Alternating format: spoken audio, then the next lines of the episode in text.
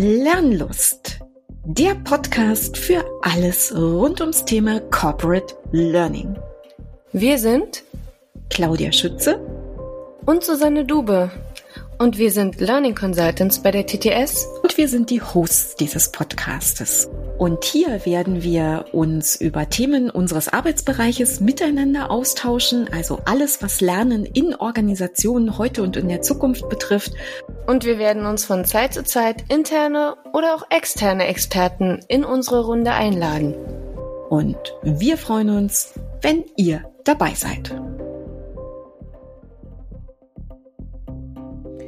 Gut und erfolgreich zusammenzuarbeiten, das ist nicht einfach. Und es wird auch nicht einfacher dadurch, dass die Kontexte sehr viel vielschichtiger und vielleicht auch komplizierter werden. Früher saßen wir vielleicht mit den Kollegen, mit denen wir im Fachteam gemeinsam gearbeitet haben, sogar im selben Büro. Heute sind das vielleicht Konstellationen, in denen der eine Kollege in Berlin im Büro sitzt, die nächste Kollegin in der Schweiz und der dritte Kollege vielleicht sogar in Nordamerika. All das muss berücksichtigt werden, wenn wir Zusammenarbeit erfolgreich gestalten wollen oder vielleicht auch noch erfolgreicher gestalten wollen. Und wir bei der TTS machen das zumindest im Kontext unserer Projektarbeit schon sehr, sehr lange, eigentlich immer, weil Projekte waren immer schon international und Projekte waren immer schon verteilt. Das heißt, wir haben viel Erfahrung sammeln können über die Länge der Zeit, die wir diese Art der Zusammenarbeit praktizieren. Und auf diese Erfahrungen haben KollegInnen der TMC etwas genauer geschaut. Patricia Kleinle ist eine von ihnen und mit ihr werde ich heute darüber reden, was Zusammenarbeit, verteilte Zusammenarbeit, virtuelle, analoge oder hybride Zusammenarbeit erfolgreich macht. Hallo und herzlich willkommen zu einer neuen Ausgabe unseres Lernlust-Podcastes. Ich freue mich sehr, dass ich heute wieder eine sehr geschätzte Kollegin von mir begrüßen darf auf unserem virtuellen Kaffeeküchensofa und zwar Patricia Kleinle. Patricia, ich freue mich super, dass du da bist. Herzlich willkommen. Hallo, liebe Claudia. Herzlichen Dank für die Einladung damit unsere Zuhörerinnen und Zuhörer auch noch eine ganz kleine mhm. Idee bekommen, wer du bist, außer meine Kollegin, möchte ich ganz gern die Gelegenheit nutzen und dich noch mal kurz vorstellen, da du bei uns noch nie zu Gast warst. Sie ist Beraterin bei der TTS für agile digitale Transformation und ist gleichzeitig auch noch Scrum Master bei uns für unsere eigenen Softwareentwicklungsteams. Und in diesen beiden Rollen und eben auch schon, Patricia, so hast du es vorab mhm. erklärt, in deinem ganzen Berufsleben vorher, war dein Fokus immer darauf, ähm, Kontexte zu schaffen, in denen Zusammenarbeit und insbesondere dezentrale Zusammenarbeit gut gelingen kann. Und dein Fokus war halt immer, diese zu ermöglichen und äh, Rahmenbedingungen zu schaffen, über agile Frameworks beispielsweise, die dann eben eine effiziente und erfolgreiche Zusammenarbeit aller Beteiligten ermöglichen. Und Patricia, das klingt nach einem sehr reichen Erfahrungsschatz, den du da aufgebaut hast. Und ich freue mich sehr, dass du den heute mit uns teilen magst. Und du hast ein Thema mitgebracht, über das wir heute reden wollen, und zwar über Bausteine für gute Zusammenarbeit. Und ehrlich gesagt, wenn ich das so höre, denke ich mir so, hm, naja, also Zusammenarbeit machen wir doch alle wahrscheinlich schon unser ganzes Leben lang und vielleicht auch mehr oder minder gut. Und jetzt frage ich mich, ob gute Zusammenarbeit einfach so gelingt oder ob es dafür was braucht, Patricia. Was denkst du? Ja, es ist natürlich schön, wenn gute Zusammenarbeit einfach so gelingt, mhm. ähm, wie du so schön ausgedrückt hast. Aber meistens, wenn man genauer hinschaut, gibt es da schon einige einige Kriterien, die dann eben schon relativ gut erfüllt sind. Also okay. es wäre wirklich schön, wenn es immer einfach so funktionieren würde, aber tatsächlich tun wir uns doch einen Gefallen damit, wenn wir uns Gedanken machen, was eigentlich dahinter steckt und was eine gute Zusammenarbeit ausmacht. Okay, Das klingt sehr vielversprechend und ich glaube, du hast viel mitgebracht, was du mit uns teilen kannst dazu. Patricia, Zusammenarbeit, wenn ich das höre, ähm, habe ich natürlich direkt ganz viele Bilder vor Augen, mhm. vor meinem inneren Auge. Und ähm, vielleicht sollten wir unseren Zuhörerinnen und Zuhörern auch nochmal eine Chance geben, zu sagen, was wir denn meinen, wenn wir über Zusammenarbeit sprechen. Also ich kann mir vorstellen, es gibt verschiedenste Kontexte und magst du nochmal deine, die du berücksichtigt hast, dabei nochmal vorstellen? Gerne, ja. Ich meine, Zusammenarbeit beginnt ja schon damit, wenn wir Claudia nur zu zweit einfach einen, einen Podcast durchführen. Das ist auch schon gut. Zusammenarbeit. Zusammenarbeit besteht natürlich aber auch in Linienteams, die wir ja auch mhm. haben bei uns bei TTS. Mhm. Ähm, relativ stark, gerade in dem Bereich, für den ich tätig bin, gibt es natürlich Projektteams, relativ mhm. konstante und auch wechselnde. Mhm. Es gibt Scrum-Teams, also agile Teams. Mhm. Es gibt, wir haben aber auch immer wieder Formen der Zusammenarbeit, die relativ einmalig sind. Zum Beispiel einmalige Trainingsdurchführungen, Proof of Concept. Einmalige Podcast-Durchführung. Einmalige, wer weiß. wer genau. weiß, genau. Ja, und ähm, dann kommt natürlich noch hinzu die Art und Weise, wie wir das machen. Es gibt natürlich sozusagen analoge Arten der Zusammenarbeit, dass wir alle gemeinsam zur gleichen Zeit am gleichen Ort sind ja. und so zusammenarbeiten. Es gibt äh, virtuelle oder digital verteilte Formen der Zusammenarbeit, wie wir ja jetzt gerade auch ähm, gerade aufgestellt sind im Moment. Und was es jetzt zunehmend immer mehr gibt, sind ja die hybriden Formen der Zusammenarbeit. Und vielleicht definieren wir das nochmal kurz für ja. unsere Zuhörerinnen und Zuhörer, Sehr was gerne. wir damit meinen. Ja, Patricia, ich glaube, das ist gut, weil unter Hybrid verstehen Menschen auch unterschiedliche Dinge. Was verstehen wir darunter? Was verstehst du darunter? Ich verstehe zwei ähm, Arten der Zusammenarbeit unter Hybrid. Einerseits, wenn wir beispielsweise eine Veranstaltung oder ein Training oder ein Workshop durchführen und mehrere Personen aus dieser Gruppe vor Ort sind, an einem mhm. Ort zur gleichen mhm. Zeit und mhm. andere Personen sich sozusagen remote zuschalten aus anderen Orten. Aber eben es quasi diese zeitliche Begrenzung gibt, wo alle präsent sind auf ja. eine Art und Weise. Und das andere Thema, was ich auch unter hybrider Zusammenarbeit verstehe, ist, wenn eine Gruppe über einen längeren Zeitraum zusammenarbeitet und sich teilweise vor Ort trifft für Präsenzthemen und teilweise aber auch digital verteilt arbeitet. Weil auch da gibt es sehr viele Themen, die man berücksichtigen muss im Setup okay. meines meiner Erfahrung. Ja, also es ist durchaus vielschichtig. So, das habe ich jetzt erstmal schon wahrgenommen und ich habe aber, ich weiß aber auch, dass du in allen Facetten, die du eben angerissen hast, eine große Erfahrung mitbringst. Und das war, glaube ich, auch einer der Gründe, warum du und Kolleginnen darauf geschaut haben und zu sagen, wir können das ein bisschen systematisieren. Dinge, von denen wir glauben, dass sie erfolgreiche Zusammenarbeit in all den eben aufgezeigten verschiedensten Kontexten ähm, positiv beeinflussen können. Und deshalb habt ihr, ich sage jetzt ihr, weil ich glaube mhm. zu wissen, dass eben auch noch KollegInnen daran beteiligt waren aus deinem Unternehmensbereich, ähm, sechs sogenannte Bausteine, The Big Six für eine erfolgreiche Zusammenarbeit zusammengetragen. Und Patricia, ich würde die Chance gerne nutzen, heute mit dir da ein bisschen genauer drüber zu reden und ein bisschen tiefer einzutauchen. Gerne, ich freue mich drauf. Super, dann lass uns loslegen. Also sechs, ich habe das schon erstmal angerissen, die Big Six. So, und ähm, die Big Six, was sind sie denn? Also vielleicht ähm, nennen wir sie erstmal gerade, dass mhm. unsere Zuhörerinnen und Zuhörer eine kleine Idee haben, was aus eurer Sicht eben die Kriterien sind. Und dann können wir ein bisschen im Detail tiefer gehen. Nummer eins ist welches, Patricia? Nummer eins ist die klare Struktur.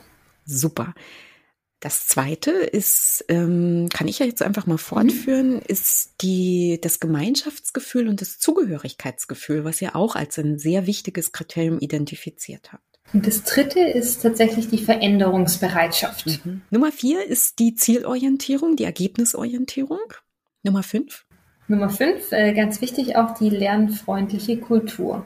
Ja, die ist super wichtig. Und last but not least ist die Methodenvielfalt. Exakt. Die Bausteine haben in dem Sinn keine Priorisierung unserer Erfahrung nach. Okay. Aber die Reihenfolge, in der wir sie jetzt eben gerade genannt haben, macht schon Sinn heranzuziehen, wenn man sich eben Gedanken macht. Erstmal okay. mit der klaren Struktur beginnen und dann sich über die anderen Bausteine in der Reihenfolge, wie wir sie heute auch besprechen, dann anzugehen. Okay, und dann machen wir genau das jetzt, Patricia. Wir fangen an mit der klaren Struktur. Was fällt dir dazu ein, was für dich den Erfolg in der Zusammenarbeit ausmacht? Ja, das Wichtigste ist für mich, dass wir bei der klaren Struktur eben das große Ganze, das Big Picture mhm. sehen und zum Beispiel mhm. nicht von Meeting zu Meeting denken, okay. sondern auch die Zeit dazwischen berücksichtigen. Wenn es jetzt eine einmalige Veranstaltung ist, von der wir sprechen als Zusammenarbeit, dann wichtig eben nicht nur diese synchrone Zusammenarbeit während einem bestimmten Zeitraum mhm. in Betracht ziehen, sondern es gibt ja immer ein davor und danach. Meistens mhm. gibt es eine Vorbereitung, eine Einladung, Instruktionen, eine Nachbereitung, Follow-up etc. Und eben das große Ganze schon von Anfang an planen. Eben nicht nur ein Workshop, sondern wie bettet sich das Ganze ein in den Gesamtkontext. Absolut, es macht aus meinen Augen total viel Sinn und mir würde dazu einfallen, auch tatsächlich noch mal ein bisschen, du hast von dem Big Picture gesprochen mhm. und tatsächlich diese Metapher auch zu nutzen, auf die Metaebene zu gehen und zu sagen, ähm, wie wollen wir denn diese Zusammenarbeit in puncto Struktur überhaupt gestalten? Ich glaube, das ist auch ein relativ wichtiges Thema. Absolut. Und dabei muss man eben auch verschiedene Rahmenbedingungen berücksichtigen. Okay, welche? Beispielsweise, wie groß ist meine Gruppe? Wie mhm. gut kennen sich die einzelnen Personen mhm. in der Gruppe schon? Mhm. Wie ist vielleicht auch der Reifegrad der digitalen Zusammenarbeit, gerade in Remote-Setups oder auch in hybriden Setups?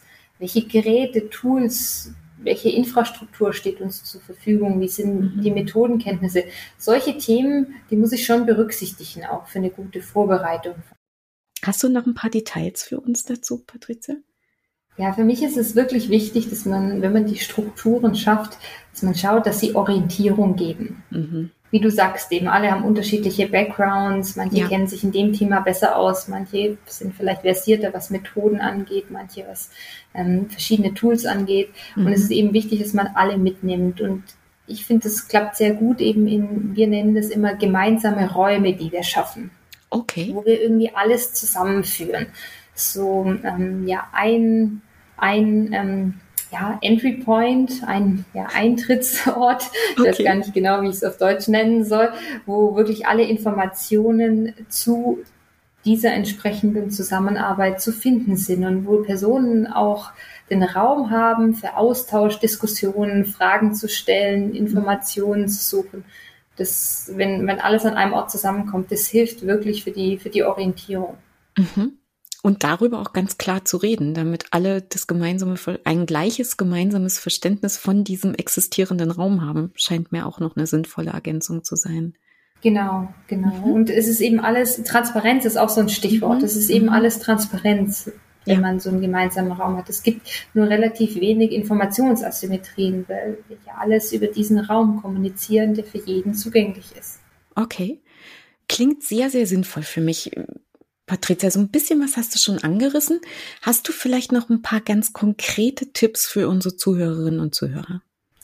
Ja, gerade in hybriden Setups finde ich eben diese, diese Transparenz relativ wichtig. Mhm. Dass ähm, eben, wenn wir uns ab und zu vor Ort treffen, ab und zu virtuell, dass wir dann alle Informationen irgendwo an dem Ort haben und eben nicht auf Flipcharts in einem bestimmten Raum mhm. sondern dass wir die haben transparent zugänglich oder eben, dass Personen, die zugeschaltet sind virtuell zu, zu einer Präsenzveranstaltung, dass die eben ja, nichts verpassen, sag ich mal, dass ja. die eben auch alle Informationen zugänglich haben.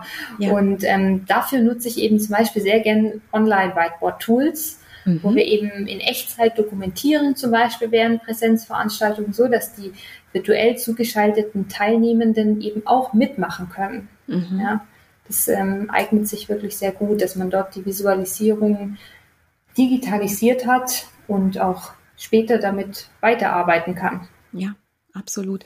Und weißt du, was mir gerade durch den Kopf geht bei dem, was du eben erwähnt hast? Wenn wir jetzt so über Whiteboard-Tools reden, dann werden, wird der eine oder andere vielleicht denken, gähn, Mensch, erzähl mir was Neues. Darüber ja. reden wir seit äh, 20, naja, vielleicht äh, Mai 2020. Aber ich glaube, das Beispiel, was du gebracht hast, Patricia, das ist eine gute Illustration dafür, dass das Tool alleine überhaupt nichts bewirkt, ähm, sondern dass das der Sinn, den ich diesem Tool und der Nutzung des Tools gebe, darüber entscheidet, was ich hinterher da raushole. Und dass das Tool selber einfach, es ist ein Tool, aber ich muss den Rahmen definieren, wie und in welchem Kontext und von wem und in welchen Zeitabständen, Zeiträumen ich es auf welche Art und Weise nutzen möchte. Und das scheint mir gerade nochmal eine Anmerkung zu sein, die ich gerne nochmal machen wollte. Ja, gerne. Ich glaube, es kommt auch viel drauf an, ähm, wie eben, wie du sagst, wie nutze ich das Tool mhm. und auch was die Ästhetik angeht. Mhm. Ähm, wir haben beispielsweise einmal so einen Projektraum aufgebaut, das sah so ein bisschen aus, die Navigation sah so ein bisschen aus wie so eine Netflix-Startseite, das okay. relativ gut ankam.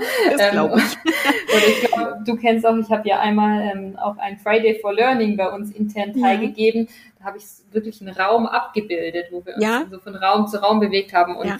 ähm, das sind Themen, die kommen tatsächlich sehr gut an bei Teilnehmern. Ich erinnere mich sehr gut und ich weiß auch, dass ich es richtig toll fand, weil es eben wirklich so eine Idee der Räumlichkeit tatsächlich geschaffen hat und das auch so ein Erlebnisraum tatsächlich aufgemacht hat. Ich fand es sehr, sehr toll, was du da gemacht hast.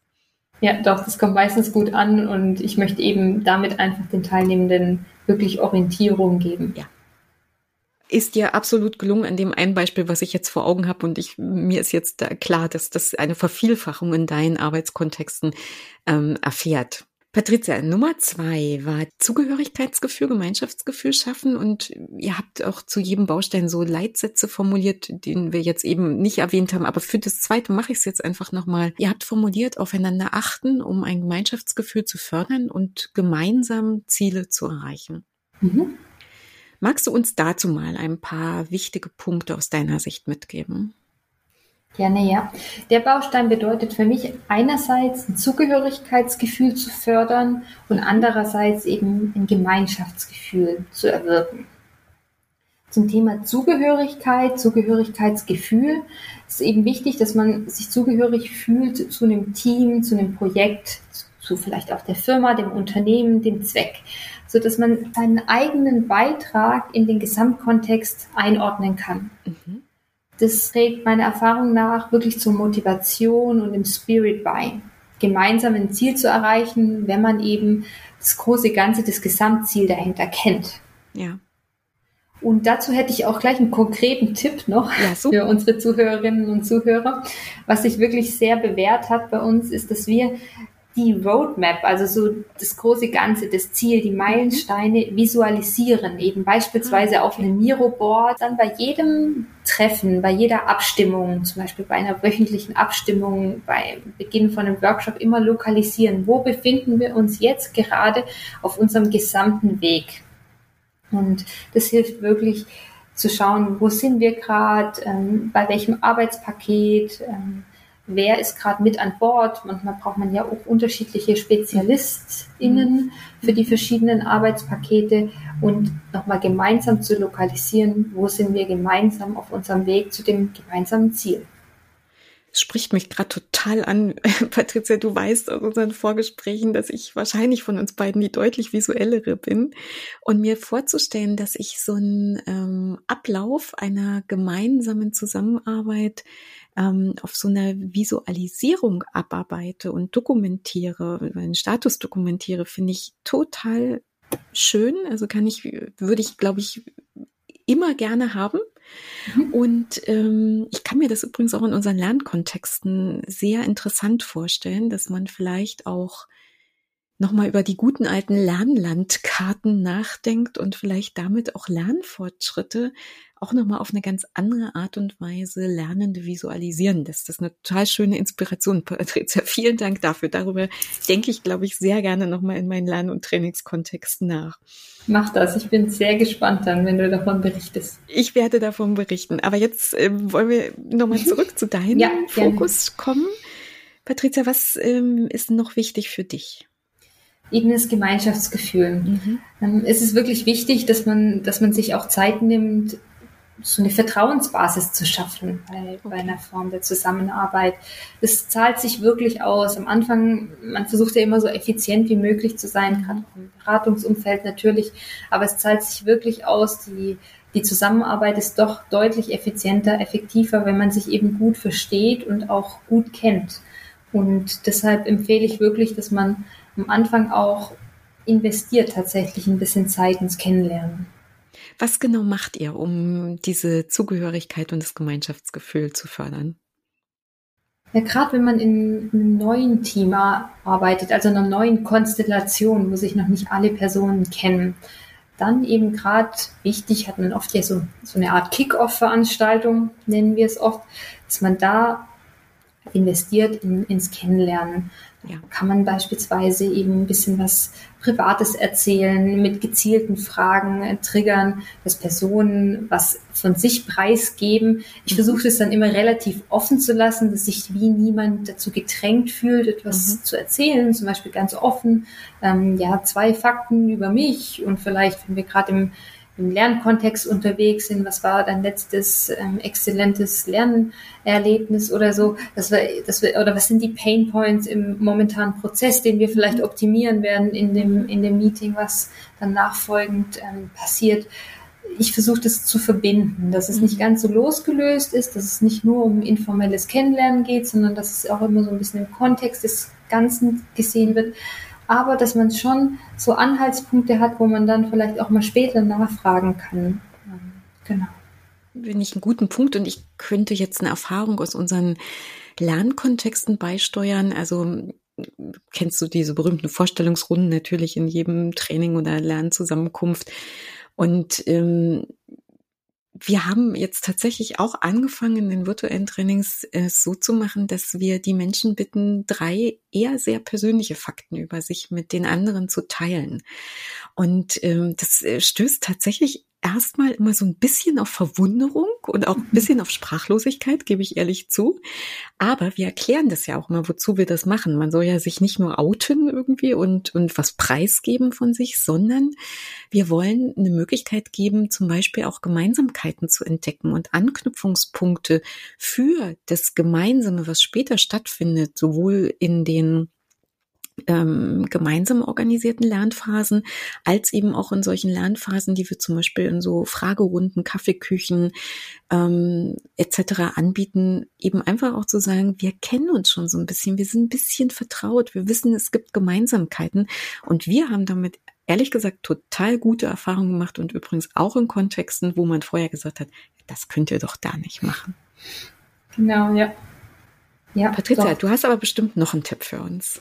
Genau, einen Tipp hätte ich sonst noch. Ähm, und zwar ist es das äh, Stimmungsbarometer. Das nutze ich ah, wirklich äh, ganz gerne. Also intern bei uns im, im Beratungs- ähm, Thema heißt es auch schon das Patricia-O-Meter, weil ich tatsächlich doch cool dieses Mut-O-Meter okay. ähm, immer ein, also wirklich nahezu immer einsetze. Ich finde das so ein schönes Mittel, herauszufinden, wie ist denn die Stimmung in meinem Raum, weil ich komme vielleicht rein als eine, eine Moderatorin oder mhm. Befähigerin mhm. äh, für einen Workshop und weiß ja gar nicht, ist heute jemand mit dem falschen Fuß aufgestanden, ähm, hat vielleicht jemand irgendwie ein krankes Kind daheim und schaut deshalb ständig aufs Handy, ist jemand vielleicht kein Morgenmensch wie ich zum Beispiel und ist halt vielleicht die ersten zwei Stunden noch ein bisschen ruhiger im Workshop ja. und deshalb nutze ich das ganz gerne. Ich male quasi so ein Stimmungsbarometer auf, sei es auf einem, ja, virtuellen Whiteboard oder einem, einem Flipchart und jeder lokalisiert sich da so ein bisschen. Ich nenne das dann Stimmungsbarometer Check-in.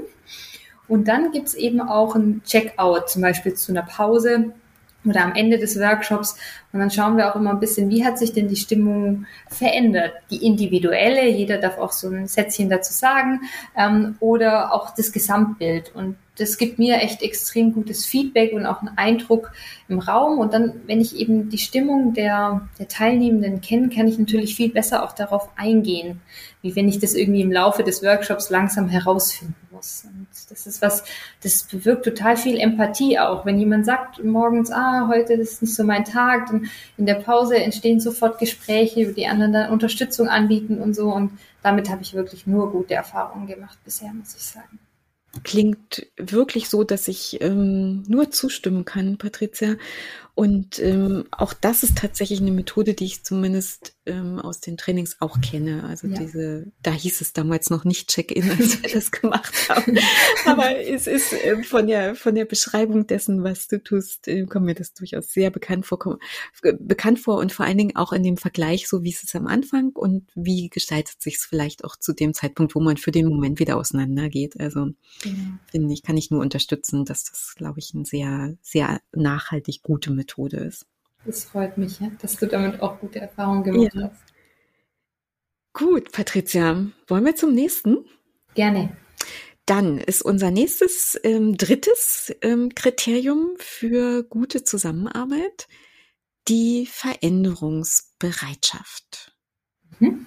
Ich würde nochmal den Leitsatz geben, den ihr notiert mhm. habt dazu. Mutig sein, um Neues auszuprobieren und offen sein, um zu inspizieren und anzupassen. Okay, Patricia, was verbirgt sich dahinter? Erstmal die Basis für Veränderungsbereitschaft ist unserer Erfahrung nach die Reflexionsfähigkeit. Mhm. Und innerhalb des Bausteins geht es eben darum, Maßnahmen zu ergreifen, die Reflexionsfähigkeit zu fördern. Okay.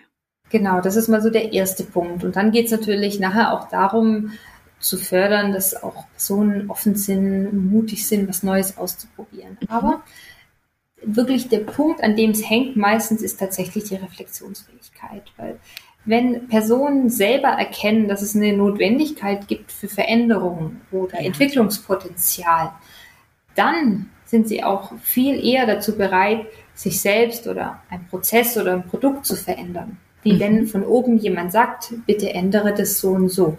Mhm.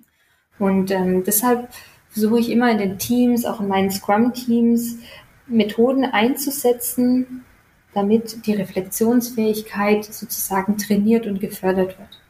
Okay, klingt super spannend. Das bezieht sich aber tatsächlich eher auf mich als Individuum oder auch auf zum Beispiel Prozesse und Teams?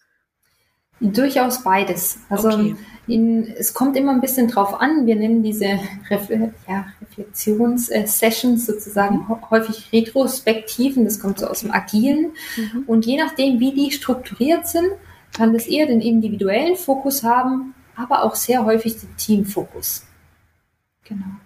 Und ähm, es ist eben sehr schön, wenn Teams miteinander reflektieren, zum Beispiel anhand verschiedener Kategorien ähm, was gut lief, was sie gelernt haben, was nicht so gut lief, was sie vielleicht mehr machen möchten, was sie anfangen möchten, von was sie weniger machen möchten. Und ähm, das, das, ähm, daraus ergibt sich dann über die Zeit doch eine recht starke Lernkurve. Mhm.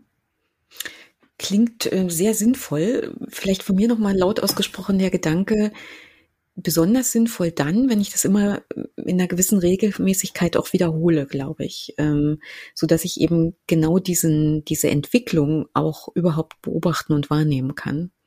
Ja, genau. Das Ganze ist auf jeden Fall ein Kreislauf. Also immer wieder inspizieren, daraus lernen, dann daraus Maßnahmen ableiten und das Verhalten anpassen, dann nach einem gewissen Zeitraum wieder zu inspizieren. Also ganz wichtig, nicht erst am Ende von der Zusammenarbeit, nicht erst am Ende von dem Projekt eine Lessons Learned Session zu machen. Also ich mhm. habe nichts gegen Lessons Learned Sessions, ist durchaus sehr sinnvoll.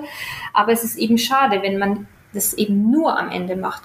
Wenn ich damit auch schon starte während dem Projekt, kann ich auch schon während dem Projekt ähm, Anpassungen treffen, die zu einer Verbesserung führen. Ähm, in, in, ja, in sehr häufigen Fällen.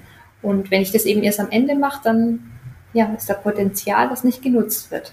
Absolut. Also ich glaube, du sprichst mir gerade total aus dem Herzen, Patricia, weil ich habe in vielen Projekten, die ich teilweise noch in der Implementierungsberatung, aber eben dann auch im Learning-Umfeld gemacht habe, schon sehr oft erlebt, dass wir natürlich am Ende diese Lessons Learned gemacht haben.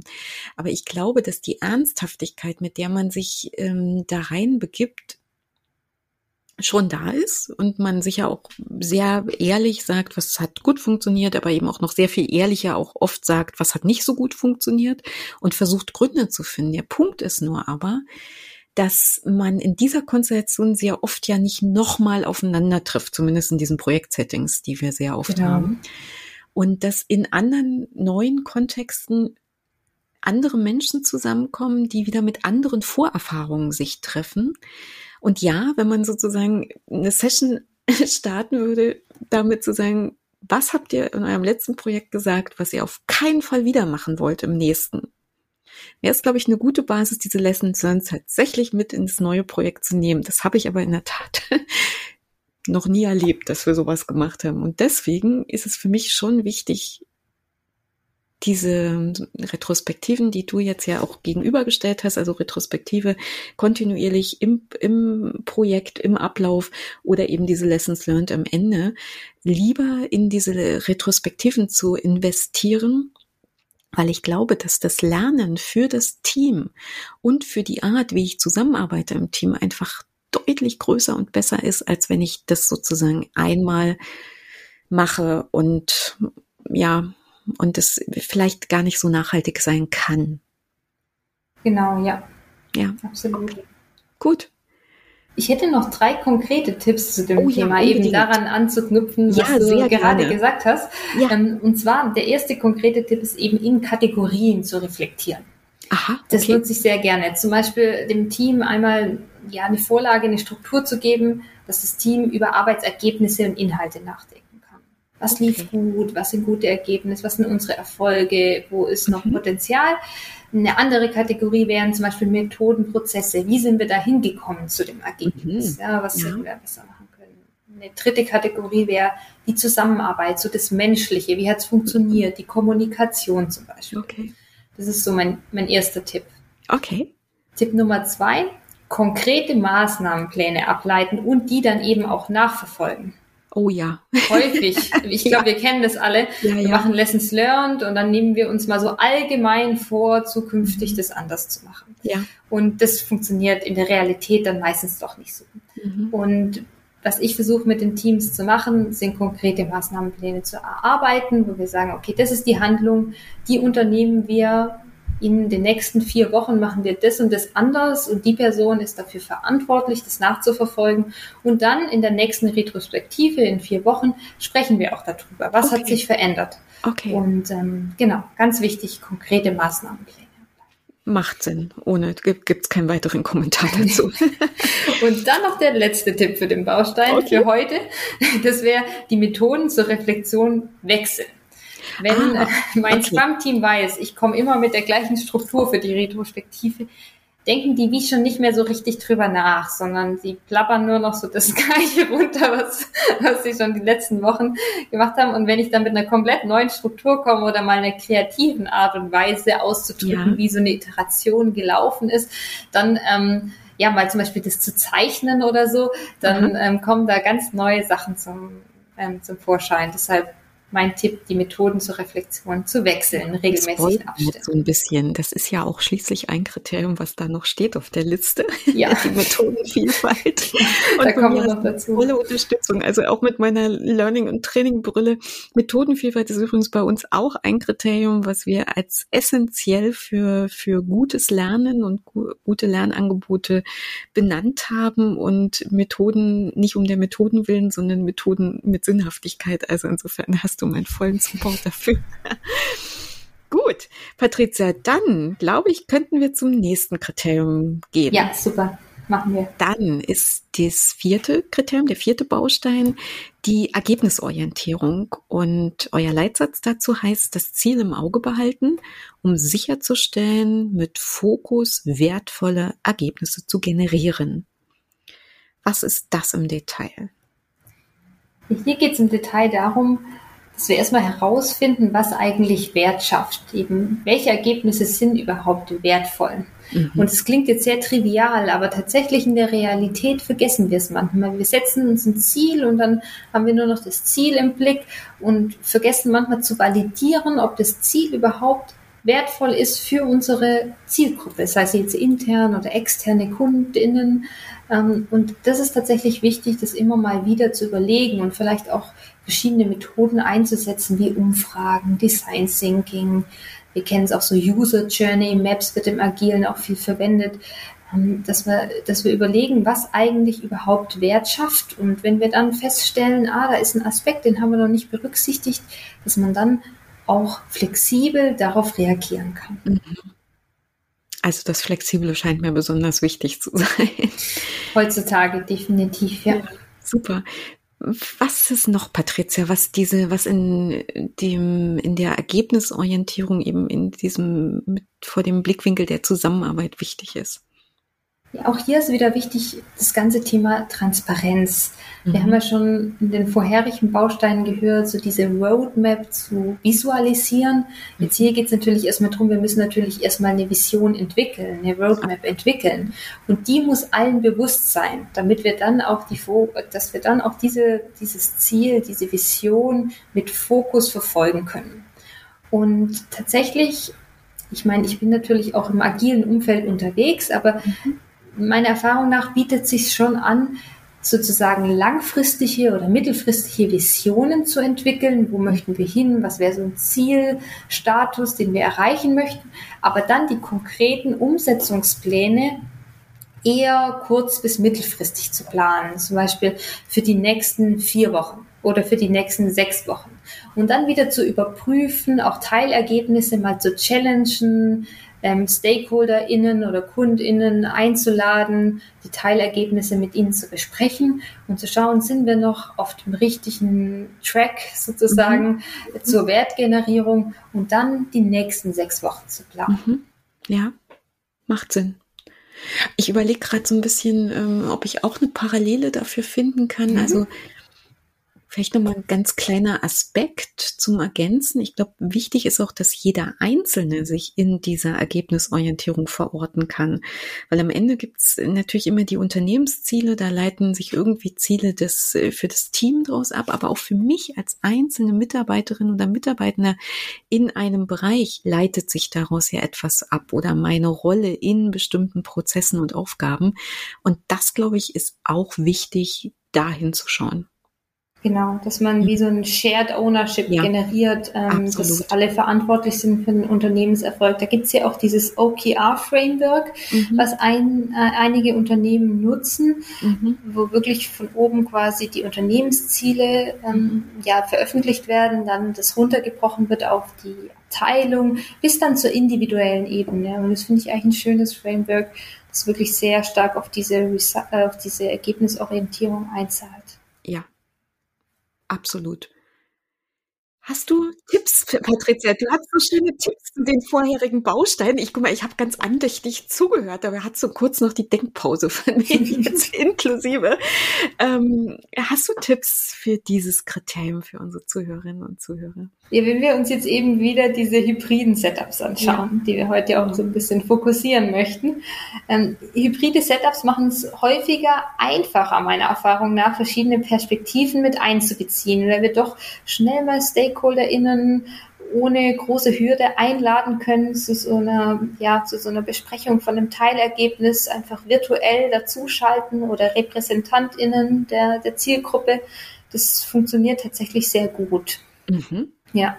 Gut und der andere, genau, und der andere Tipp ist, dass wir, ähm, dass wir äh, Tools nutzen, um Themen zu priorisieren. Eben, dass wir sagen, okay, das sind, das sind jetzt die Arbeitspakete, die wir angehen wollen in den nächsten sechs Wochen, dann zu schauen, mhm. was sind die konkreten Aufgaben dahinter, die sozusagen runterbrechen, priorisieren, den Überblick behalten, also wieder Stichwort Transparenz. Und da gibt's ganz schöne digitale Tools, die man eben in diesen hybriden Setup sehr gut einsetzen kann. Man, wir arbeiten im Agilen ja recht viel mit Kanban-Boards, die aber inzwischen sehr weit verbreitet und bekannt sind.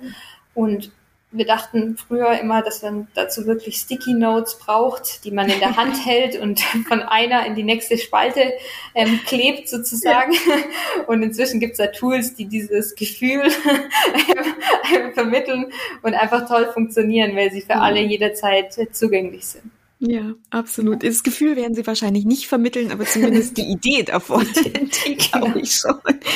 Okay, perfekt, super. Gibt's noch was, was du dazu konkret Nicht so viel mal zu der, zu dem okay, Baustein. Perfekt. Dann würde ich sagen, es ist eine perfekte Überleitung zum fünften Baustein. Mhm. Und der fünfte Baustein ist die ähm, lernfreundliche Kultur, die Lernkultur, lernfreundliche Kultur im Unternehmen und im Zusammenarbeitskontext. Und euer Leitsatz dazu ist Freiheit zum Lernen geben, um eine Kultur der Veränderung und Innovation zu fördern. Patricia, was verbirgt sich da jetzt im Detail dahinter? Ja, im Detail verbirgt sich da dahinter, dass wir Raum geben, uns eben auch zu verbessern. Vielleicht identifizieren wir ein Thema, wo wir Entwicklungspotenzial sehen, wissen aber vielleicht auch noch nicht so ganz genau, wie wir das anders machen können. Mhm. Und da ist wichtig, dass man den Teams auch Freiraum gibt, meiner Erfahrung nach, da sich auszutauschen darüber, ähm, vielleicht auch ein bisschen zu recherchieren mhm. und das Lernen im Alltag zu fördern und eben auch mit einzubinden, dass es wieder zugehört auf natürliche Art und Weise. Absolut hast du meine volle Unterstützung dafür. Da, da muss jetzt mein Trainer, Trainerinnenherz tatsächlich auch nochmal was dazu sagen, weil ich glaube, ähm, es ist total wichtig, einen Ermöglichungsrahmen festzulegen und zu definieren, in dem dieses Lernen für Einzelne oder Teams und damit am Ende auch für die ganze Organisation überhaupt stattfinden kann. Und wenn es noch nicht eine totale Selbstverständlichkeit ist, dass jeder über sein Lernen und die Lernzeit und das Investment selber bestimmen darf in einem vertrauensvollen Kontext, dann können solche Vehikel wie Lernzeitvereinbarungen tatsächlich auch erstmal ein guter Anfang dafür sein, sowas zu ermöglichen. Genau, aber ich glaube, da kannst du sogar mehr sagen wie ich. Es gibt natürlich da auch Limitierungen, gerade wenn wir so an die Realität denken. Man muss sich natürlich Gedanken machen, so über ja, über die technischen, strukturellen Rahmenbedingungen auch von mhm. lernenden Unternehmen. Ja, muss man mit Sicherheit. Und trotzdem glaube ich, so ein bisschen ähm, Formate zu installieren kann ein guter Weg sein, sowas äh, mit zu befördern und vor allen Dingen vielleicht spreche ich dir da jetzt so ein bisschen aus dem Herzen, auch, auch agile Lernformate zu, zu etablieren, in denen eben zwar der Rahmen fix und vorgegeben ist. Ich glaube, das ist das, was dir aus deiner Art der Arbeitsweise ja auch sehr vertraut und bekannt vorkommt. Aber die Lernenden, die Mitarbeitenden, die Teammitglieder, die da zusammenarbeiten sollen, dürfen, müssen, ähm, eben die Inhalte dessen, wo sie miteinander lernen wollen, einfach selbst festlegen und bestimmen, weil sie selber am besten wissen, was die Themen sind, wo sie jetzt gerade lernen möchten. Und äh, du weißt ja, wir haben bei uns im Bereich, aber auch im Gesamt-TTS ja gute Erfahrungen mit den Barcamps zum Beispiel gemacht und eben unser Format der Fridays for Learning als Peer-to-Peer-Lernformat ist, denke ich, auch ein sehr gutes Beispiel dafür. Ja, ja, absolut. Also ich finde auch die Idee schön, eben Lernenden die Verantwortung zu geben, ja, was sie mit absolut. ihrer Lernzeit machen. Absolut. Ich glaube auch, dass das deutlich effektiver ist, wie wenn vorgegeben wird, zu welchen Themen gelernt wird. Genau, und wenn wir jetzt unter der Brille der Zusammenarbeit eben ja auch schauen, dass ähm, die Teams selber, glaube ich, eine ganz gute Idee dafür haben, wo, wo es noch hakt, was nicht so optimal läuft. Und du hast es ja vorhin mit diesen Retrospektiven auch angesprochen. Da habe ich ja die Orte, wo ich reflektiere, wo ich identifiziere und wo ich in einem nächsten Schritt überlegen kann, okay, und wie können wir da besser werden? Wie können wir lernen? Wie können wir als Team einfach mhm. ein paar Schritte gemeinsam weiterkommen? Also es ist, glaube ich, alles sehr verzahnt miteinander. Genau. Aber ein wichtiges Thema, die lernförderliche Umgebung, wie wir das im Training oft nennen, oder lernförderliche Kultur. Ja, ich glaube auch, dass crossfunktionale Teams dann einen mhm. großen Beitrag leisten können. Also ich arbeite relativ viel in den crossfunktionalen Teams und es ja. ist da doch ein relativ breites Wissen. Ja. Und natürlich muss man vielleicht in seiner, in seinem Expertengebiet dann manchmal auch ein bisschen was zwei, dreimal erläutern bis, mhm. oder ein bisschen genauer erläutern, sage ich mal. Aber man lernt einfach so viel in den crossfunktionalen Teams voneinander. Ja. Und, und da lohnt ja es tatsächlich auch mal so ein paar Key-Learnings, finde ich, persönlich festzuhalten oder sogar über eine Plattform zu teilen mit anderen Personen. Ja. Ist ein super Punkt, Patricia. Du sprichst mir mit all dem wirklich sehr, sehr, sehr aus dem Herzen, weil ein großes Anliegen von mir ist ja auch bei, bei uns bereichsintern und auch bereichsübergreifend eben Lernen zu fördern und Lernangebote zu etablieren, die aber selbstorganisiertes Lernen nach sich ziehen. Und äh, mir ist ein großes Anliegen, dass wir eben in diesen, zum Beispiel in unserer Yammer-Community tatsächlich auch bereichsübergreifend Themen aufgreifen und diskutieren und ebenso in den Fridays for Learning, weil ich einfach glaube, dass es uns in Summe so viel schlauer und besser macht, wenn wir auch mal rechts und links von unserem täglichen Arbeitsterrain gucken und ähm, ja, voneinander lernen, miteinander lernen. Genau, und sich vielleicht auch mal von Personen Feedback zu Themen oder einem Konzept einholt, mit denen man vielleicht nicht tagtäglich zusammenarbeitet Absolut. im Unternehmen. Das ist ja. super spannend. Absolut.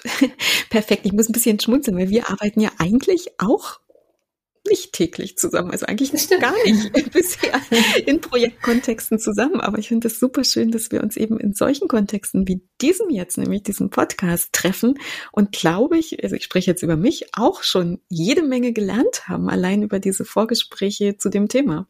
Ja. Sehr genau. spannend. Patricia, gibt's noch was zu diesem Kriterium, was du teilen möchtest? Wenn ja, was? Ein Thema nochmal konkret wegen, wir sind ja immer noch in diesen hybriden Setups. Ja. Ähm, genau, da ist es meiner Erfahrung nach wichtig, dass man eben Wissen teilt, Fragen transparent stellt, dass es eine gemeinsame Plattform gibt, die eben genutzt wird von allen Personen. Ähm, wenn man in Präsenzveranstaltungen ist und mal was auf einem Flipchart festhält, dann hat man später die Fotoprotokolle, aber man tendiert dazu, die doch nach einem Jahr oder so nicht mehr aufzurufen. Wenn man aber Plattformen hat, wo man vielleicht auch über ein Schlagwort ähm, nach was suchen kann, dann ist es doch nachhaltig, finde ich. Und da sollte man sich die Zeit nehmen, die ein, zwei, drei Minuten mehr zu investieren und vielleicht die Plattform aufzurufen und dort das Wissen zu teilen. Und ich glaube, es ist gar nicht die Zeit mehr, Patricia, wenn ja. du mich fragst, weil die Zeit, die wir früher investiert haben, um Fotoprotokolle zu erstellen, ich will nicht sagen äh, oder fragen, wie viel Zeit die Empfänger dieser, dieser Nachricht nachher verwendet haben, sie auch wirklich anzuschauen und damit noch was zu machen. Aber ich glaube nicht, dass es mehr Aufwand ist, tatsächlich die in einer digitalen Art weiter zu verarbeiten, wovon alle nachhaltig mehr haben.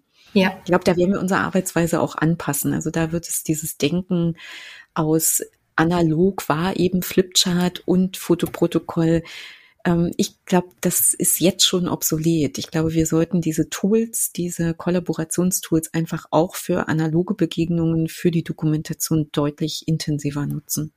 Da bin ich ganz deiner Meinung. Das deckt sich mit unserer Erfahrung. Ja, perfekt. Patricia, jetzt ist aber trotzdem, glaube ich, ein guter Zeitpunkt, last but not least, ja. auf die Methodenvielfalt, die wir schon so oft zitiert haben, ähm, zu schauen. Also, euer Leitsatz dazu heißt, eine abwechslungsreiche Arbeitsumgebung gestalten, um zu begeistern und zu aktivieren. Das klingt eigentlich so, als ob du das perfekte Training beschrieben hast, das perfekte Lernangebot beschrieben hast.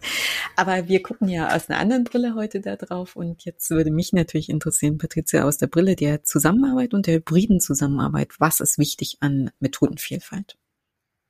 Ja, es ist, denke ich, sehr wichtig, aktivierende Methoden einzusetzen. Mhm. Das klingt immer so ein bisschen wie so ein Schlagwort, mhm. aber es gibt schon sehr viele Methoden, denke ich, die Teilnehmende auf unterschiedliche Weise aktivieren. Und ich glaube, es ist auch sehr wichtig für die Aktivierung eine gewisse Abwechslung auch reinzubringen in die Methoden. Sicherlich ganz wichtig, die Balance zu halten, also Teilnehmende nicht zu überfordern.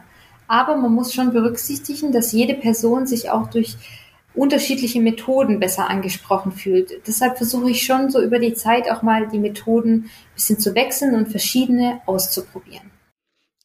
Hast du meine volle Unterstützung? Es ist Methodenvielfalt ja eben wirklich auch ein Kriterium, über das wir sehr intensiv in Lernkontexten nachdenken. Und einfach, weil wir wissen, auch in dieser ganzen, sicher vor dem Hintergrund dieser Diskussion um Lerntypen, von denen wir ja heute wissen, dass es sie nicht gibt. Und trotzdem, glaube ich, haben Menschen unterschiedliche Präferenzen und docken an unterschiedlichen Methoden auch unterschiedlich an. Und insofern, mhm. ähm, ja, passt für mich perfekt dieses Kriterium. Genau.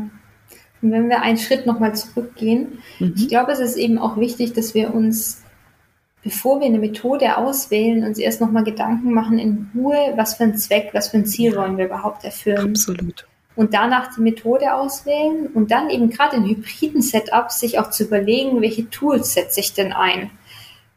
Nutze ich zum Beispiel ein virtuelles Tool, um alle Teilnehmenden mit einzubinden in, ja, im gleichen Tool oder mache ich eine Mischung?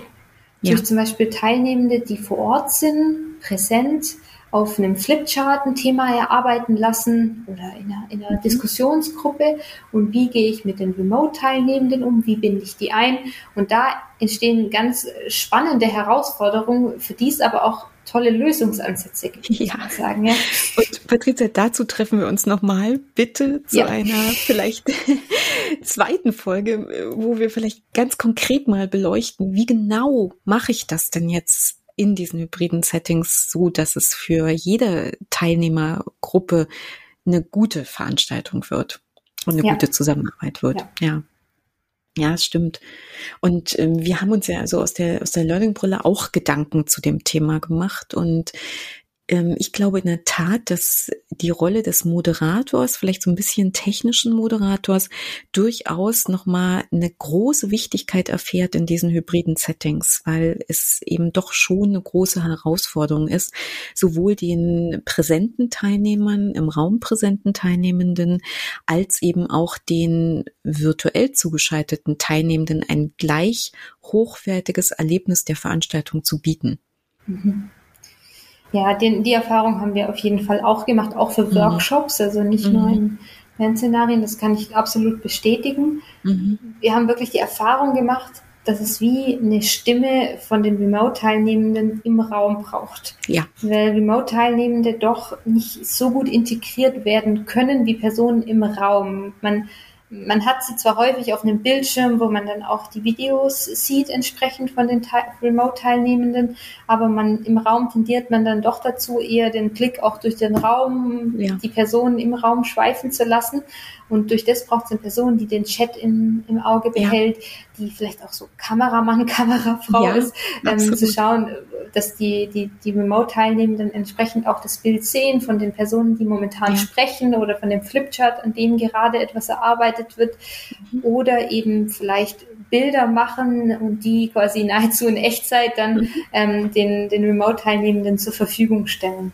Absolut. Und eben eine Person mit involvieren, die das sicherstellt, dass es für alle zugänglich wird, diese, diese Medien, nenne ich es jetzt einfach mal so. Klingt nach super spannenden Ansätzen und sehr wichtigen und guten Ansätzen, Patricia. Hast du noch einen letzten konkreten Tipp zum Thema Methodenvielfalt? Ja, das habe ich. Und zwar ähm, sich wirklich eine eigene Methodenbox anlegen. Okay. Mhm. Ich finde, man, man ist auch leicht überfordert, wenn man jetzt im Internet recherchiert oder Bücher mhm. liest über verschiedene Methoden. Und ich finde es total spannend und da ab und zu mal so Re Recherche-Sessions zu mhm. machen, finde ich total wichtig und wertvoll. Aber noch wertvoller finde ich, wenn man eine Methode ausprobiert hat oder von, ja. von der Kollegin eine Methode vielleicht mitbekommen hat, dass man sich die notiert und sich dann über die Zeit eine eigene Methodenbox aufbaut und die auch strukturiert. Zum Beispiel meine ist jetzt strukturiert nach, nach Zielgruppe, nach Größe, nach Reifegrad der digitalen Zusammenarbeit, nach Zweck, den ich erreichen möchte. Und das ist total spannend, dann eben Methoden immer mal wieder anzusetzen, einzusetzen und dann auch versuchen, sich eben zu notieren, was lief gut, für welchen ja. Zweck eignet sich welche Methode. Klingt, klingt sehr, sehr, sehr spannend. Und ich hätte große Lust, Patricia, mal in, dein, in deine Methodenbox zu gucken. Und wahrscheinlich würden wir beide viele Methoden feststellen, dass wir die miteinander teilen, auch wenn sie vielleicht einen unterschiedlichen Titel tragen. Absolut, ja. Für, für unsere unterschiedlichen Arten der Arbeit tatsächlich. Patricia, ich glaube, dass ich das jetzt vielleicht ein gutes Schlusswort sein lassen möchte.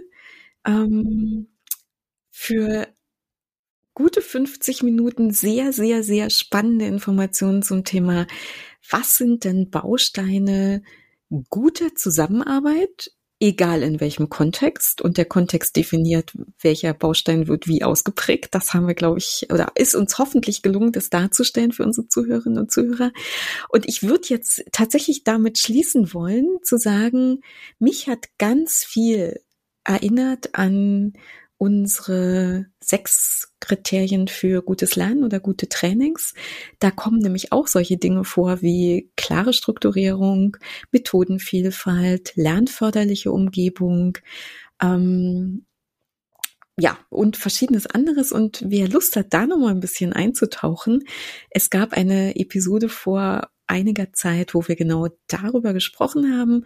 Und ja, hört einfach selber rein, ob ihr diese Parallelen, die Patricia und ich jetzt tatsächlich ja auch schon äh, an der einen oder anderen Stelle diskutiert haben, ob ihr die auch finden könnt. Und wir würden uns freuen, wenn ihr Lust habt, mit uns dazu in den Austausch zu gehen. Also gebt uns euer Feedback, euer Feedback Ähm, sagt uns, was ihr denkt zu dem, was wir hier heute diskutiert haben. Und Patricia, für mich war es eine super tolle Lernsession heute. Vielen lieben Dank dafür.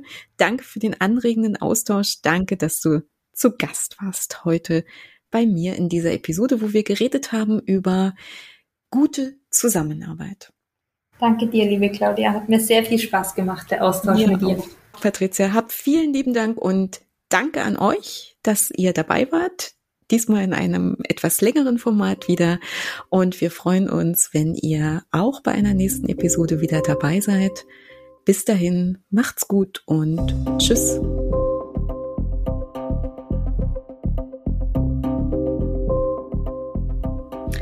Ja, habt ihr uns eigentlich schon abonniert? Das geht überall da, wo ihr eure Podcasts am liebsten hört. Lernlust gibt es alle drei Wochen neu und wir freuen uns sehr auf euer Feedback und vor allen Dingen auf den Austausch mit euch. Ihr könnt uns auf Podigy schreiben oder bei Twitter oder LinkedIn. Und sagt uns doch auch gerne, was euch besonders gut an unserem Podcast gefällt und wo wir vielleicht auch noch besser werden können. Und gebt uns sehr gerne eine Bewertung bei Google Podcasts oder einem anderen Portal eurer Wahl. Also, wir hören uns bei der nächsten Lernlust.